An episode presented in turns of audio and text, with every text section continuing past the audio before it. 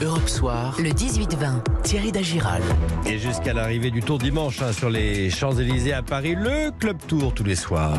Partageons la passion du vélo et encourageons les coureurs avec Total Énergie. Tout de suite, retrouvez le Club Tour. Et bonsoir Axel May. Bonsoir Thierry. Alors Axel, le plus fort, c'est bien euh, Pogacar. hein. Oui, oui, euh, Pogacar a assommé le tour. Enfin, il l'avait sans doute déjà fait. Et pour en parler, euh, on va rejoindre notre correspondant euh, Richard Virenque, notre consultant européen. Bonsoir Richard. Bonsoir, bonsoir à tous. Bon, euh, même euh, étape qu'hier, les trois premiers, ce sont les mêmes, à savoir Pogacar qui lève les bras devant euh, la révélation danoise, euh, Jonas Vingegaard qui est actuellement aussi deuxième du classement général et puis euh, troisième de l'étape du jour et d'hier qui est également troisième du classement général, l'équatorien Richard Carapaz, deuxième victoire en altitude après hier le col du Portet. Aujourd'hui c'est à Luzardiden que un- imposé Tadej Pogacar. Richard, bah, on n'est pas tellement de doute mais là il a définitivement montré que c'était vraiment le, plus fort ce Tour de France. Oui, exactement. hein, Il y a eu une, un beau duel entre, entre ses favoris. euh, Il y a eu beaucoup d'attaques aussi au départ sur le plat. Euh, Beaucoup de Français qui ont tenté quelque chose aujourd'hui, mais malheureusement, il y avait des enjeux. Des enjeux au classement général, des enjeux pour ce maillot à poids. Et tout le monde s'est couru un peu derrière dans cette étape euh, ben, euh, reine des Pyrénées avec le col du Tourmalet, ensuite ben, l'arrivée à Luzardiden et, et Pogacar bien sûr lui il a, il a eu bon rôle aujourd'hui hein, parce qu'il a laissé faire tout le monde et il a attaqué dans le final euh, en étant le plus fort. Et euh, il va faire euh, très certainement comme l'année dernière, puisque l'année dernière il avait fait le Grand Chelem. Là ce soir, eh ben, je vous propose avant de, détailler tout ça, d'écouter le, speaker du Tour de France à l'arrivée de, de l'étape. Il a appelé plusieurs fois sur le podium Tadej Pogacar.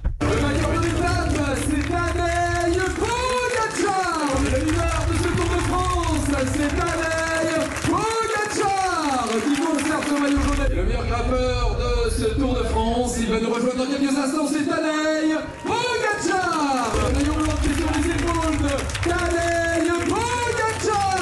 Voilà, la voix de François Belay qui euh, commente les, arrivées du, Tour de France.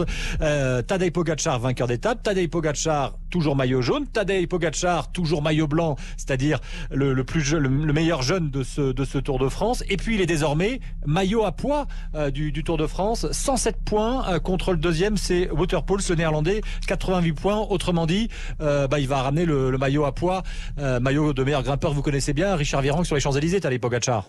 Oui, pour la deuxième année consécutive, hein, il, il- il rafle ce maillot avec euh, ben, les arrivées en altitude où les points sont doublés. Avec ce, on va dire ce, ce jeu-là, ça lui a permis, euh, sans disputer, on va dire le, ce maillot à poids, de se retrouver euh, ben, meilleur grimpeur de ce tour. Donc, euh, écoutez, je crois qu'il visait, en tout cas l'étape, il visait le général et, et le maillot à poids lui est tombé dessus. Donc, deuxième année qui le gagnera en tout cas. Quand on regarde sa, sa façon de, de courir, moi je suis frappé. On a un peu l'impression, il me rappelle, vous savez, Miguel Indurain, quintuple vainqueur du Tour de France, qui était, euh, qui restait assis. Alors c'est pas le même gabarit, hein, mais il restait assis sur son vélo et même dans les forts, pourcentages, euh, il pédalait sans, sans se lever de sa selle. Alors que vous, par exemple, Richard, euh, vous faisiez la, la- danseuse sur le, sur le vélo. Lui, pas du tout. Il, il est impressionnant comme, quand on le voit comme ça monter les, les forts pourcentages, restant assis sur sa selle, Tadej Pogacar. Ouais, bon, c'est une façon de pédaler. Hein, donc, euh, il se met quand même en danseuse quand il attaque. Hein, donc, il met, il met des gros développements. Mais bon, euh, le coup de pédale, bon, vous parliez de Miguel Indurain. Miguel Indurain était beaucoup plus massif hein, que Pogacar. Hein. Je sais pas, mais entre les deux coureurs, il doit avoir au moins 15 kilos de différence. Et la façon de Pogacar, bon, chacun a son style. Moi, ce qui m'impressionne euh, le plus, on va dire, c'est son côté un peu, euh, on va dire, au niveau de musculaire des, de ses jambes, un peu musclé comme comme un sprinter, vous voyez. Donc, mais par contre, au-dessus de du bassin, ben, il est très maigre, hein, donc euh, il, il fait penser bien sûr à un grimpeur.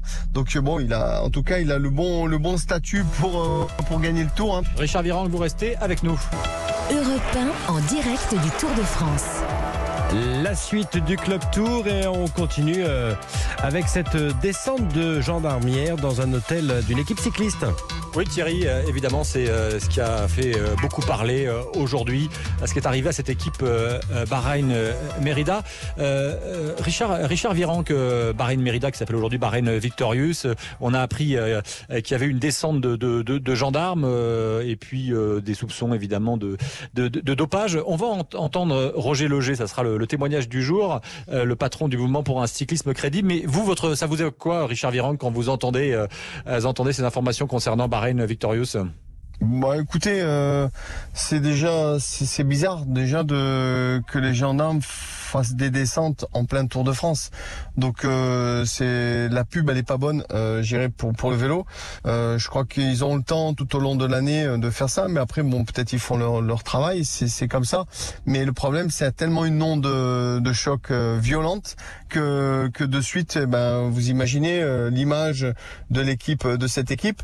Voilà donc euh, bon écoutez euh, des perquisitions ils ont le droit d'en faire mais mais bon euh, je, je trouve ça euh, dommage que le cyclisme une fois de plus est, est- touché par, par par des descentes comme ça. Donc euh, je sais pas en tout cas si à Roland Garros ils font des descentes de la même façon les gendarmes dans les chambres d'hôtel euh, ou ailleurs mais en tout cas on n'en entend jamais parler. Par contre c'est de coutume dans le Tour de France que bah, des équipes sont comme ça citées du doigt. Bon, après, on va dire, il n'y a pas de fumée sans feu, mais, mais pour pas citer d'autres équipes, il y a, aussi des descentes qui ont été faites euh, l'année passée sur des équipes françaises, soi-disant, euh, il y avait, euh, y avait, des choses. Et, et pour finir, c'était rien du tout. Donc voilà. Donc, écoutez, moi, ça m'agace un peu quand même. Eh ben, j'ai posé la question à Roger Leger, le président du mouvement pour un, cyclisme crédible, joint euh, juste avant ce, club tour. C'est dé- décevant parce que en dehors du fait qu'on ne sait pas si c'est dans un sens ou dans l'autre, mais euh, on fait pas le tour de France pour avoir des, perquisitions, des, euh, des, des soupçons comme ça. Quoi.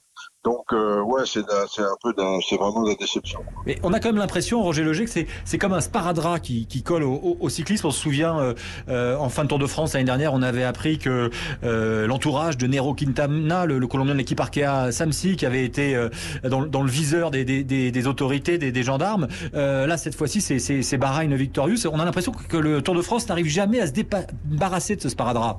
Oui, le, le- oui, mais pas, pas seulement. C'est-à-dire que la, la- la grande problématique du sport, mais surtout du cyclisme, c'est la suspicion.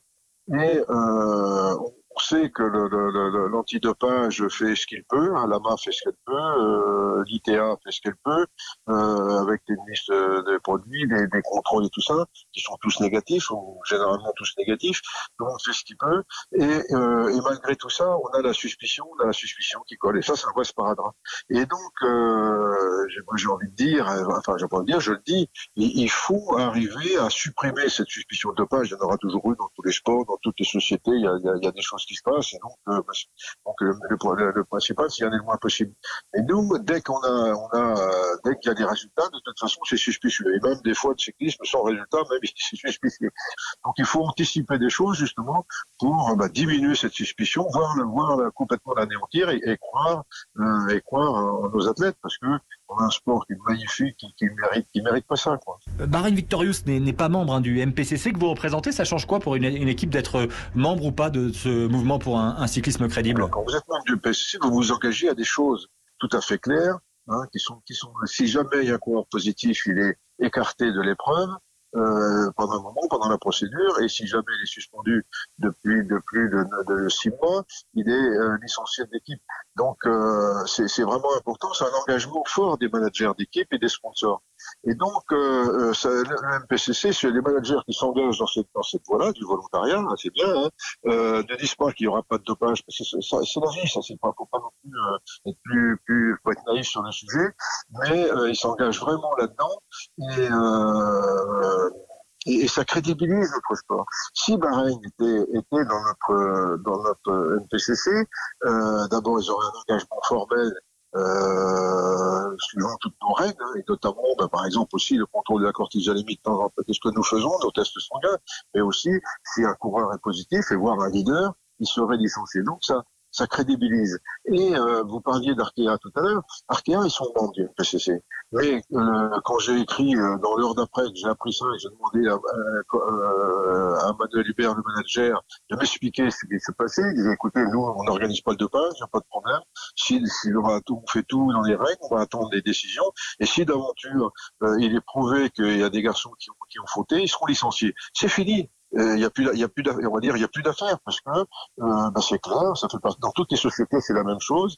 Euh, on peut avoir effectivement des, des, des, des salariés de temps en temps qui, qui font des bêtises, bah, ils sont, ils sont, euh, ils sont, bah, ils sont licenciés. Donc c'est ça l'importance de, de, du MPCC, c'est un engagement des managers, des patrons, c'est eux qui ont le pouvoir d'engager, c'est eux qui ont le pouvoir de choisir leur médecin, c'est eux qui ont le pouvoir de la philosophie, c'est eux qui ont le pouvoir aussi à un moment donné de licencier. Le témoignage du jour, Roger Leger, le président du MPCC, le mouvement pour un cyclisme crédible, après euh, donc cette descente de gendarmerie dans l'hôtel de euh, l'équipe Bahreïn Victorious hier soir, hein, l'équipe notamment de Matej Mohoric, le champion de Slovénie, de Peyo Bilbao, l'espagnol qui est dans le top 10, euh, ou euh, euh, encore de Sonny Colbrelli, le, le champion euh, d'Italie. Des documents auraient été saisis, mais euh, Si je peux réagir, je savais pas que bah, vous auriez cité euh, notamment bah, Nero Quintana, ce qui s'est passé l'année passée. Donc c'est pour vous montrer un exemple, euh, j'irais, euh, qui a été euh, vraiment un exemple que c'est du gratuit. C'est un lynchage gratuit qui se fait en permanence, d'accord, avec euh, bah, avec les autorités qui se permettent de débouler comme ça et, et de, de de dire bah voilà on va faire on va faire on va faire une descente dans une équipe, mais c'est pour l'image en tout cas du vélo, c'est pas normal. Et ils devraient se défendre et, et que ça soit pas toléré parce que je pense qu'ils font pas n'importe quoi maintenant les coureurs cyclistes et, et tout ce qui travaille autour de ça et qu'aujourd'hui on se prenne encore euh, des coups de chalumeau comme il s'est passé, euh, voilà donc euh, qu'ils ont moi, moi si vous voulez moi quand on, on voit ça ça, ça m'agace fortement hein. c'est comme euh, quand en 98 euh, l'État cache euh, des analyses et les sortent 15 ans après. C'est la même chose qui ça profite à qui ça profite et, Oh, et- et c'est pas normal j'entends votre je suis énervement. scandalisé. Juste euh, pour terminer, euh, demain euh, Libourne Saint-Émilion, euh, non ça c'est le contre-la-montre. Demain c'est une équipe entre Mourinx et Libourne. Étape pour sprinter. Très rapidement Richard Virenque. Euh, vous Marc, troublé, vous Ouais. troublé. Marc Cavendish qui va s'imposer? Écoutez, euh, en tout cas, ça serait la passe de 5, ça serait exceptionnel. Il a déjà gagné, remporté le maillot vert.